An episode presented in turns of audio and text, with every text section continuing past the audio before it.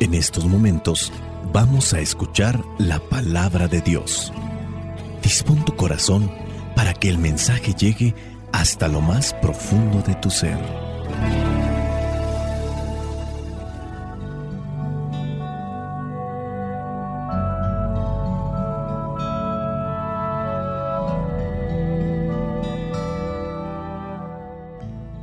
El Evangelio que la iglesia nos presenta para el día de hoy corresponde a Juan capítulo 17, versículos del 11 al 19. Dice así, yo no voy a seguir en el mundo, pero ellos sí van a seguir en el mundo, mientras que yo me voy para estar contigo. Padre Santo, cuídalos con el poder de tu nombre, el nombre que me has dado para que estén completamente unidos como tú y yo. Cuando yo estaba con ellos en este mundo, los cuidaba y los protegía con el poder de tu nombre, el nombre que me has dado. Y ninguno de ellos se perdió, sino aquel que ya estaba perdido, para que se cumpliera lo que dice la Escritura. Ahora voy donde tú estás, pero digo estas cosas mientras estoy en el mundo, para que ellos se llenen de la misma perfecta alegría que yo tengo. Yo les he comunicado tu palabra, pero el mundo los odia porque ellos no son del mundo, como tampoco yo soy del mundo. No te pido que los saques del mundo, sino que los protejas del mal. Así como yo no soy del mundo, ellos tampoco son del mundo. Conságralos a ti mismo por medio de la verdad. Tu palabra es la verdad. Como me enviaste a mí entre los que son del mundo, también yo los envío a ellos entre los que son del mundo, y por causa de ellos me consagro a mí mismo, para que también ellos sean consagrados por medio de la verdad. Palabra de Dios. Te alabamos, Señor. Señor Jesucristo nuestro divino Salvador. Gracias te damos por tu infinito amor. Te escuchamos en la palabra, te recibimos y adoramos en la Eucaristía, te servimos en hermanos. Que seamos misioneros como lo quieres tú, enseñando a los hombres el fuego de tu amor. Seguimos en el contexto de esta última cena que Jesús tuvo con sus discípulos, esta cena judía donde estará dándoles a ellos las últimas instrucciones y ahora en este contexto de darle las instrucciones, de darles a conocer lo que va a suceder con su vida, también transmite una oración por los suyos. Él mejor que nadie sabe de nuestra fragilidad, de nuestra debilidad y pide también por nosotros. Jesucristo se dirige al Padre. En esta oración muestra lo que es su preocupación por los discípulos, porque sabe lo que es el mundo. Jesucristo mejor que nadie también sabe quién gobierna este mundo y sabe que sus discípulos se van a quedar en el mundo. Se prevé pues un futuro difícil, como también ha sido así la vida de nuestro Señor Jesucristo caminando entre nosotros. La presencia de Jesús entre los apóstoles les ha resguardado del mal. Ante la incertidumbre que se avecina, aquí en este Evangelio, Jesús expresa tres deseos que son su preocupación. Primero, y eso también nos compete a nosotros, la unidad. Es la primera preocupación de Jesús. Podemos estar juntos, pero no estamos unidos, como suele suceder en muchas familias. Ante ya lo que vendría a ser el momento de su despedida, Jesucristo aquí está rogando al Padre, a su Padre, para que sus discípulos vivan en la unidad. Algo que también deberían de tener en cuenta los papás cuando ante los signos evidentes de la naturaleza desgastada por el paso en este mundo, se prevé que pronto llegará una partida. Tendremos que adelantarnos, no nos vamos a quedar aquí para toda la vida. Pedir por la unidad de los hijos, pedir por la unidad de la familia. Porque pedimos, sí, por el trabajo, la salud, pedimos por muchos bienes materiales y la unidad. ¿Por qué no pedir por la unidad? Para que haya unidad tiene que haber humildad. La unión que Jesús desea es la misma que hay entre Él mismo y su Padre. En eso tenemos que asemejarnos a Él y a su Padre. Jesús quiere que sus discípulos se manifiesten ante el mundo y les den a conocer que ellos también tienen el mismo principio de vida, el que ha enseñado Jesús, el que ha vivido Jesús. ¿Y cuál es el principio de vida? El principio de vida de unidad, de caridad, de generosidad, de entrega y de sacrificio es el amor, ese vínculo que es profundo y que debe de identificarnos ante los demás como discípulos de Cristo. Si tenemos amor, entonces somos discípulos de Cristo. Un amor expresado en la entrega, un amor expresado en el servicio, un amor expresado en el olvido de uno mismo, porque esas son las pautas cristianas. El que quiera ser digno de mí, que se olvide de sí mismo, que cargue con su cruz de cada día y que me siga. Sí, hay que tenerse en cuenta a uno mismo, porque también nuestro Señor Jesucristo lo dice, hay que amar al prójimo como a uno mismo. Es decir, nosotros debemos de tener un amor por nosotros, pero no tan desviado ni distorsionado como a veces llega a suceder. Bueno, el amor, ese amor entonces que se debe de expresar en entrega, entrega a los necesitados, entrega a la familia, debe ser expresado en servicio, para ayudar, para hacer crecer, para fortalecer, para curar, para sanar. Y sí, a veces estamos cansados, a veces tenemos hambre, a veces necesitamos de algo, pero tenemos que pensar en los más frágiles, en los más débiles. En definitiva, el mismo amor que Jesús va a manifestar al asumir el camino de la cruz, tenemos que manifestarlo nosotros. A mí que me toca escuchar muchas veces a las personas, veo que hay mucho amor hacia los demás, por ejemplo, en el caso de una madre de familia que ha sido abandonada por su esposo. Está sola, pero al mismo tiempo se entrega y piensa en sus hijos. Ahí vemos el amor expresado en la entrega. Pensemos en estos principios que nos da la oración, la unidad. Trabajemos en ella.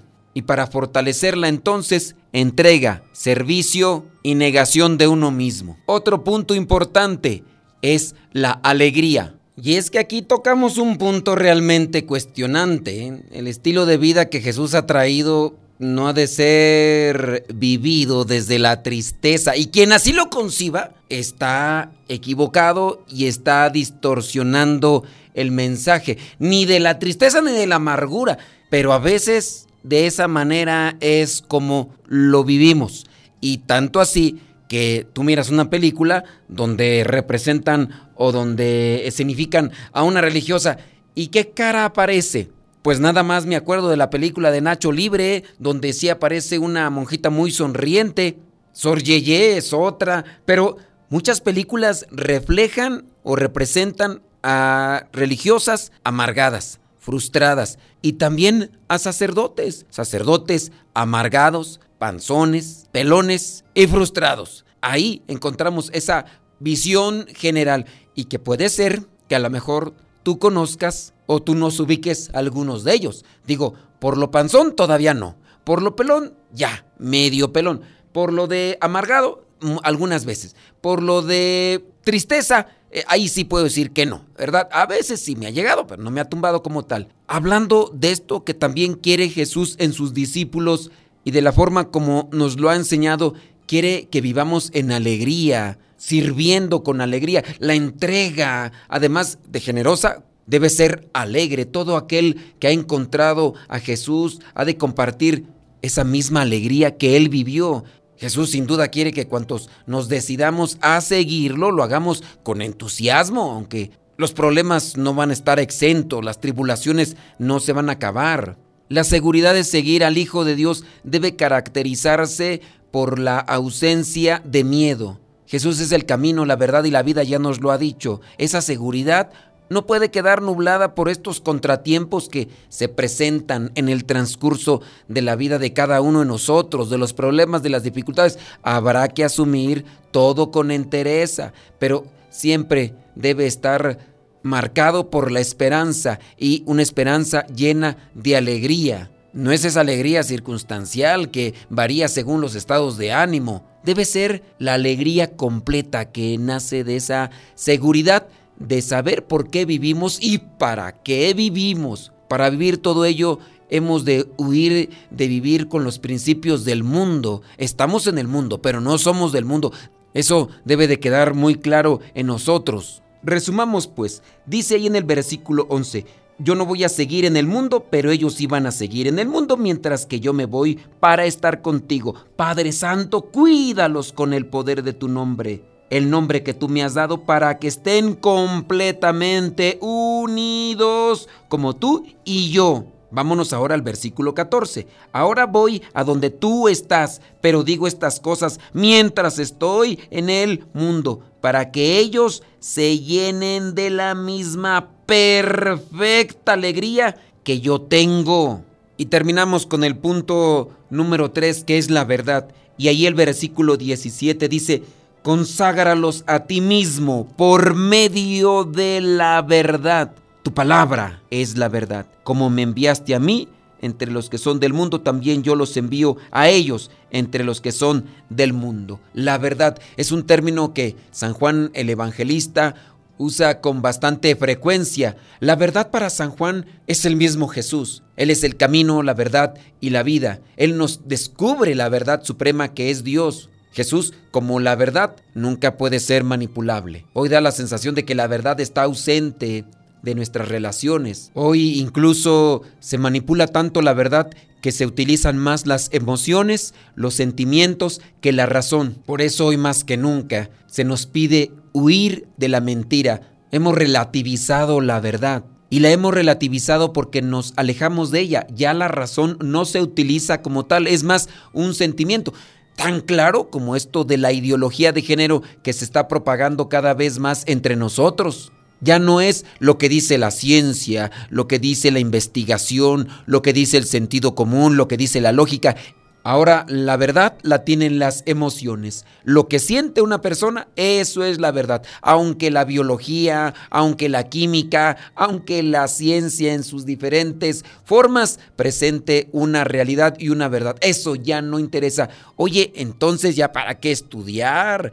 Si ya la verdad con relación a estas materias o ciencias exactas no sirve. La palabra de Dios llega un día más a nuestras vidas. Hay que preguntarnos con sinceridad si estamos viviendo en el camino de Dios, si estas cosas que hemos mencionado como deseos de Jesús dentro de su oración las estamos viviendo y si no, pidámosle que nos ayude a Él para vivirla. Estamos viviendo en la verdad, estamos viviendo en la alegría, estamos viviendo en la unidad. Hagamos un esfuerzo para que esta oración no quede estéril y que sea una realidad en tu familia, en tu comunidad, en tu vecindario, en donde quiera que te encuentres en el trabajo, en donde sea, sea una realidad desde la perspectiva de Cristo. Espíritu Santo, fuente de luz, ilumínanos. Espíritu Santo, fuente de luz, llénanos de tu amor. La bendición de Dios Todopoderoso, Padre, Hijo y Espíritu Santo descienda sobre cada uno de ustedes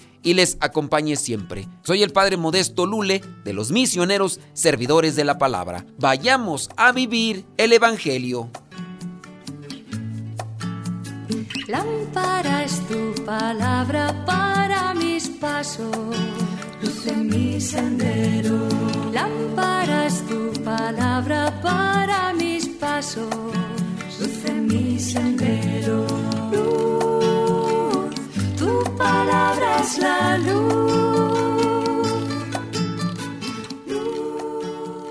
En el segmento Modesto Radio, hoy venimos con un doblete musical. La primera canción es de un género regularmente preferido para las personas mayores. Y hablando de personas mayores, recuerden de 21 años en adelante se considera una persona adulta, una persona mayor. No necesariamente estoy refiriéndome a personas ya ancianas. Esta canción se llama No es de este mundo. La interpreta Carlos Montero y José Antonio Olívar. Esto con relación al Evangelio, de la oración que hace Jesús por sus discípulos, porque estamos en el mundo pero no debemos de ser del mundo. Terminando esta canción, viene la segunda para completar el doblete musical. No fue reino de este mundo aquel del que Cristo habló.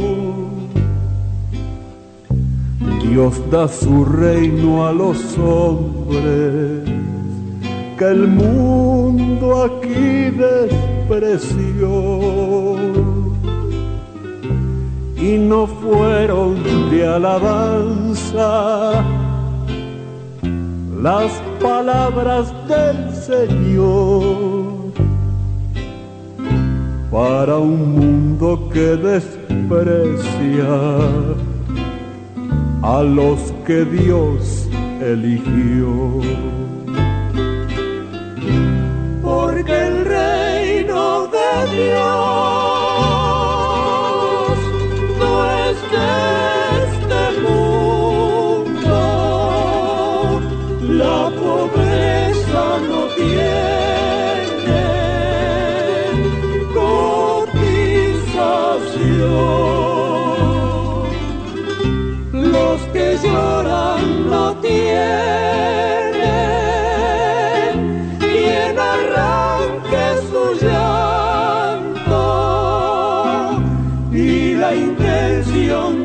triunfa no es la buena intención.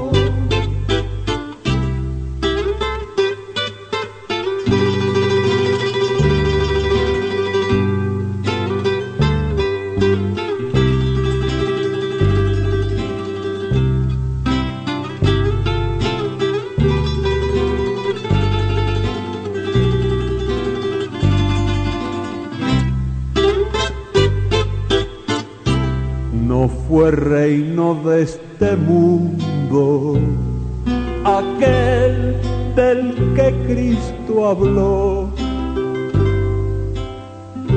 Dios da su reino a los hombres que el mundo aquí despreció y no fueron de alabanza las palabras del Señor para un mundo que desprecia a los que Dios eligió.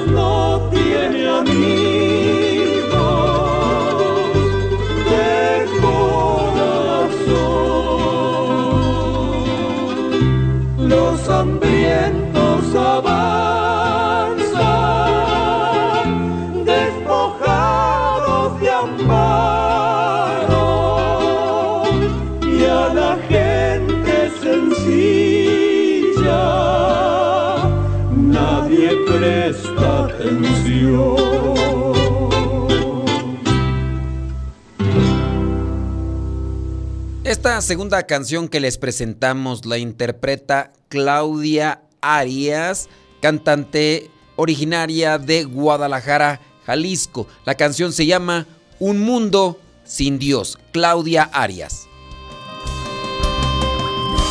Mundo donde ya no habita Dios, se confunde aquel sentido que la cruz nos dio perdemos el sentido del amor y